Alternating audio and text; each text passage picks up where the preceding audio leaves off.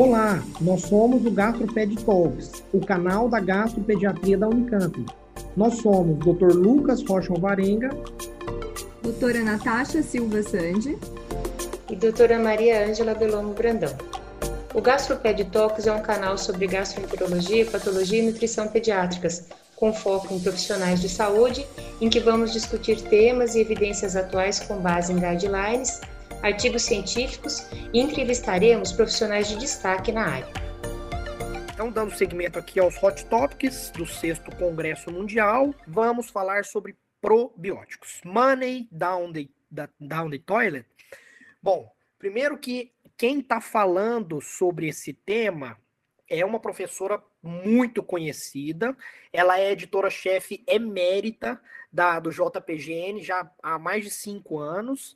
E ela é uma das diretoras da Associação Científica que estuda probióticos e prebióticos. Já tem uns quase 10 anos que essa, que essa associação internacional existe e ela é uma das diretoras. Então, ela sabe bastante sobre o tema e ela é muito, é muito legal assistir uma aula dela. Por mais uh, criativo que tenha sido esse título, Money Down the Toilet, na verdade não foi ela que criou. Ela tirou esse título de uma publicação do Jama de 2019, que foi uma publicação como se fosse em uma parte do Jama que é como se fosse um jornal. Então eles colocam notícias em forma de publicações. E é bem essa, essa publicação é muito interessante. Uh, surgiram várias publicações subsequentes a essa a essa publicação do JAMA, então vale a pena. É, eles dão vários exemplos de uso de probióticos que foram bons, que não foram, geram muitas dúvidas que a gente vai conversar mais para frente, mas é uma publicação que está aberta e vale a pena é, é, ser lida por todo mundo. Bom, a primeira dúvida é como escolher o probiótico. Então, ela se baseia em duas grandes referências, duas, do, duas, dois consensos que foram publicados em 2014 e depois em 2017, inclusive pela, pelo Grupo Internacional de Estudos é, de Probióticos e Prebióticos, então também são referências que valem é, é, a pena a leitura. E a primeira dúvida aqui é, na escolha todo probiótico a gente sabe que não, todo probiótico não é igual, que vários fatores, não só a doença que se está usando o probiótico, mas vários fatores devem ser levados em consideração. O primeiro, a primeira dúvida aqui é padronizar o nome dos probióticos, até para pesquisa científica. Quem faz estudo com probióticos sabe a dificuldade que é, às vezes, pesquisar mesmo no PubMed artigos ou em outras bases de dados com o nome dos probióticos, porque eles existem várias formas de nomear um probiótico, ou pelo seu apelido, ou pela sua de designação de cepa internacional, ou pela sua espécie, subespécie, enfim.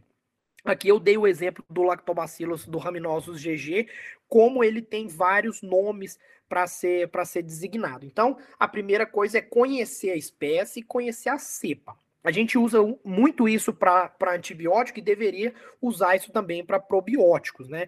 Então não é só usar probióticos, é qual de qual probiótico que a gente está falando, né? Então, outros fatores que devem ser levados em consideração que a gente desvaloriza, mas talvez seja o maior fator de viés dos trabalhos com probióticos são, é justamente isso: a validade das cepas, a forma de armazenamento, quais são resistentes à temperatura e quais não são, qual é a melhor forma de armazenar esses probióticos, qual é a melhor dose para que se atinja o valor, a, a, o outcome, né, o, o resultado esperado e qual é a formulação adequada, né? Qual é a posologia adequada.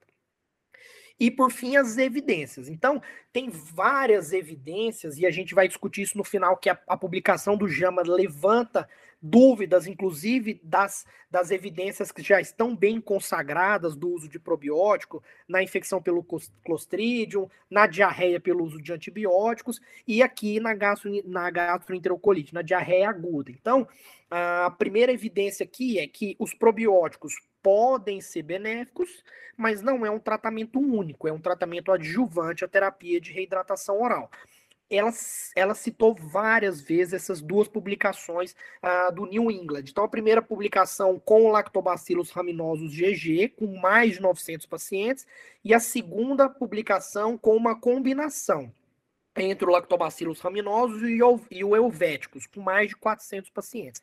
E nenhum dos dois foi categórico isso, nenhum dos dois foram é, suficientemente bons para superarem é, o placebo nessas, nesses dois trials. Então, eles discutem, claro, como já é uma, uma recomendação conhecida e mais antiga na literatura, eles discutem que talvez seja porque demorou para iniciar o probiótico, ou se porque o status de vacinação do rotavírus que a gente comentou influencia ou não, ou se porque em alguns trials eles estavam tratando concomitantemente com antibiótico, isso pode ter influenciado na eficácia ou não. A verdade é que nesses dois grand, grandes trials aqui, é, os, os, probióticos não foram ah, tão bons assim. E aqui, a primeira publicação que ela cita, que é um consenso da ESPGA de 2020 sobre a gastroenterite aguda. O que está em azul é o que foi positivo, o que teve uma recomendação com nível de evidência baixo, mas uma recomendação a favor. E o que ficou em laranja aqui é um que é uma recomendação contra. Qual é a ideia aqui? Primeiro, que as recomendações negativas tem muito mais peso de recomendação ou com nível de evidência muito mais robusto do que aquelas recomendações positivas. São positivas, têm um nível de evidência bom, mas um, um, uma recomendação não tão forte assim. Mas para o Bullard, para o Saccharomyces Bullard, para o Raminosus GG e para o Reuteri, que são os mais estudados e mais conhecidos, eles têm uma recomendação uh, com nível de evidência baixo ou muito baixo para uso na gastroenterite aguda. Uh, bom, aí veio a segunda publicação, que é a publicação do, da AGA de 2020 também, das, da, da Sociedade Norte-Americana de Gastroenterologia. Eles são praticamente radicalmente contra o uso dos probióticos é, para gastroenterite aguda. Então, duas publicações bem, ou duas recomendações bem distintas eles, é, ela fez uma comparação bem interessante do número de trials, do o nível de viés entre os trials do, do da ESPGA e da AGA. Uh, porém, a força de recomendação do contra da AGA é maior do que a força de recomendação do a favor da ESPGA 2020. Então, ela chama atenção é, em relação a isso. E ela participou da, da publicação é, é, da ESPGA de 2020. E aí vem o desempate, e que é a revisão da Cochrane. A revisão da Cochrane não é a que tem mais trials, mas são, mas é a que tem os, os trials mais bem falados, com o menor número de vieses. E essa publicação do, da, da Cochrane também é linda de ler, muito boa, tá bem detalhada, os pontos positivos e negativos de cada publicação. E eles viram que o probiótico no uso da diarreia aguda, ele faz pouca ou nenhuma diferença para diminuir a diarreia nas pessoas que têm mais de 48 horas de diarreia. E é incerto o uso dos probióticos em reduzir o tempo de diarreia, porque a grande recomendação do uso de probióticos na diarreia aguda era com essa desculpa aqui, de que reduzia o tempo de diarreia em 22 horas, 24 horas. Os trials aqui, vocês vão ver com o GG, com o Saccharomyces boulardii e com o Lactobacillus reuteri, mostram aqui nessa imagem que é capaz de reduzir sim, mas ela colocou em, é, em xeque a, a, a, a robustez desses trials que falam a favor da redução do tempo de diarreia com o uso desses três probióticos. Então, ficou uma dúvida entre as três. Então, a publicação da ESPGA é bem a favor, com uma força de recomendação fraca. O AGA 2020 é radicalmente contra, com uma força de recomendação forte, e a Cochrane ficou mais ou menos ali. Ela mostra que talvez né, tenha benefício em reduzir o tempo de diarreia. E aí, ela respondeu essa pergunta: o que fazer? Então, na, na concepção dela, o probiótico na diarreia aguda pode ser benéfico, mas, mais uma vez, volta lá o que a gente discutiu no início: não é essencial. Caso você queira utilizar, primeiro, evitar o máximo de usar blends de, de probióticos. Então, associações de probióticos, a maioria dos estudos não mostram bons resultados para quase nenhuma das doenças, mesmo as que já são bem conhecidas, com a associação de probióticos. Porque por, pelo que a gente falou: armazenamento, posologia, é, a, os fatores de interação entre as cepas diferentes. Então, caso você opte por utilizar uma cepa de probiótico para tratar a diarreia aguda infecciosa, opte pelos mais estudados e os mais conhecidos: Saccharomyces boulardii, Lactobacillus rhamnosus GG e o Reutere. A dose cada estudo varia. Então, tem, tem estudo que usa uma dose de 5 bilhões, outro estudo, outro estudo com 10 bilhões, outros 3 dias, 5 dias, 7 dias. Então, isso é mais difícil de, de definir. E por que, que eles se diferem tanto entre os guidelines? Muitos estudos são semelhantes entre os guidelines, claro, mas por que, que a, a resposta final deles, a conclusão deles, é, se diferem bastante? Primeiro, pelo método em que eles avaliam, não há um método único de avaliação da microbiota, a gente sabe muito bem disso cada vez mais os métodos de avaliação da microbiota estão ficando mais sofisticados, avaliações genômicas, genéticas, PCR em tempo real. Então, cada vez mais há uma padronização da forma de avaliar a microbiota.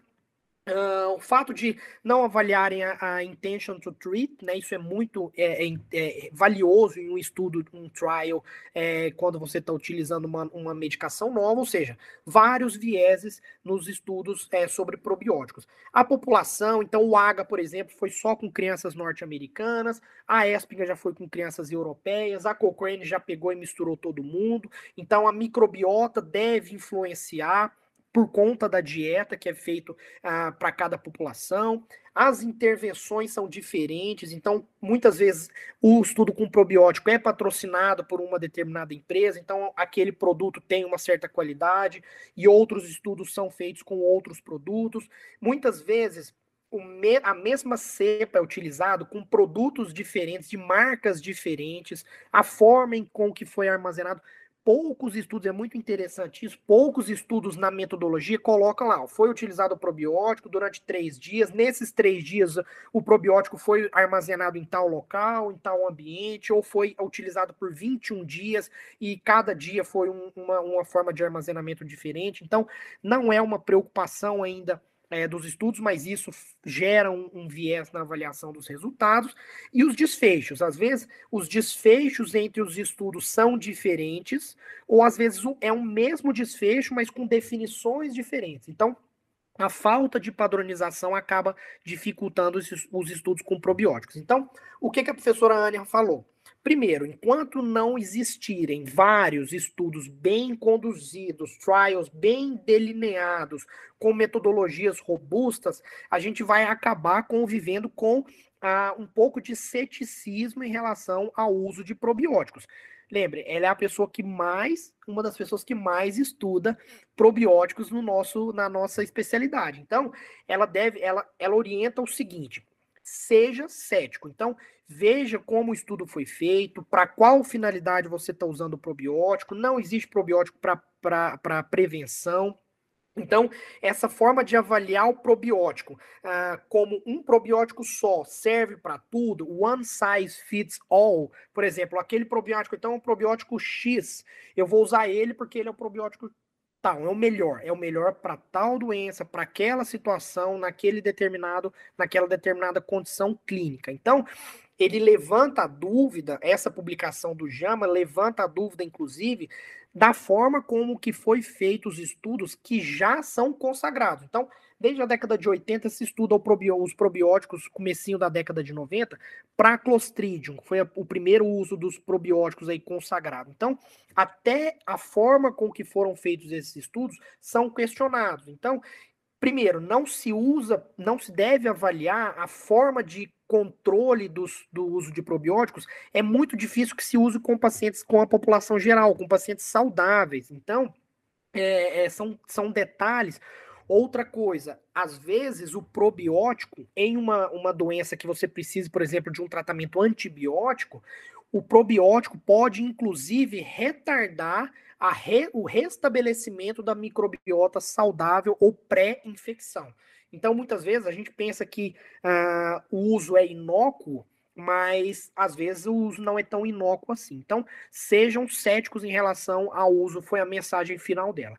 Eu adoro probióticos, acredito nos probióticos, mas sejamos céticos em relação à, à, avaliação desses, desses probióticos. Quem sabe a gente consiga no futuro uma padronização e um melhor uso dessas, dessas medicações. E é isso. Obrigado por nos acompanhar. Esse foi um episódio do Gastroped Talks. Estamos no Instagram, gastroped.talks, no YouTube, Gastroped Talks Unicamp, e também na forma de podcast. Até o próximo.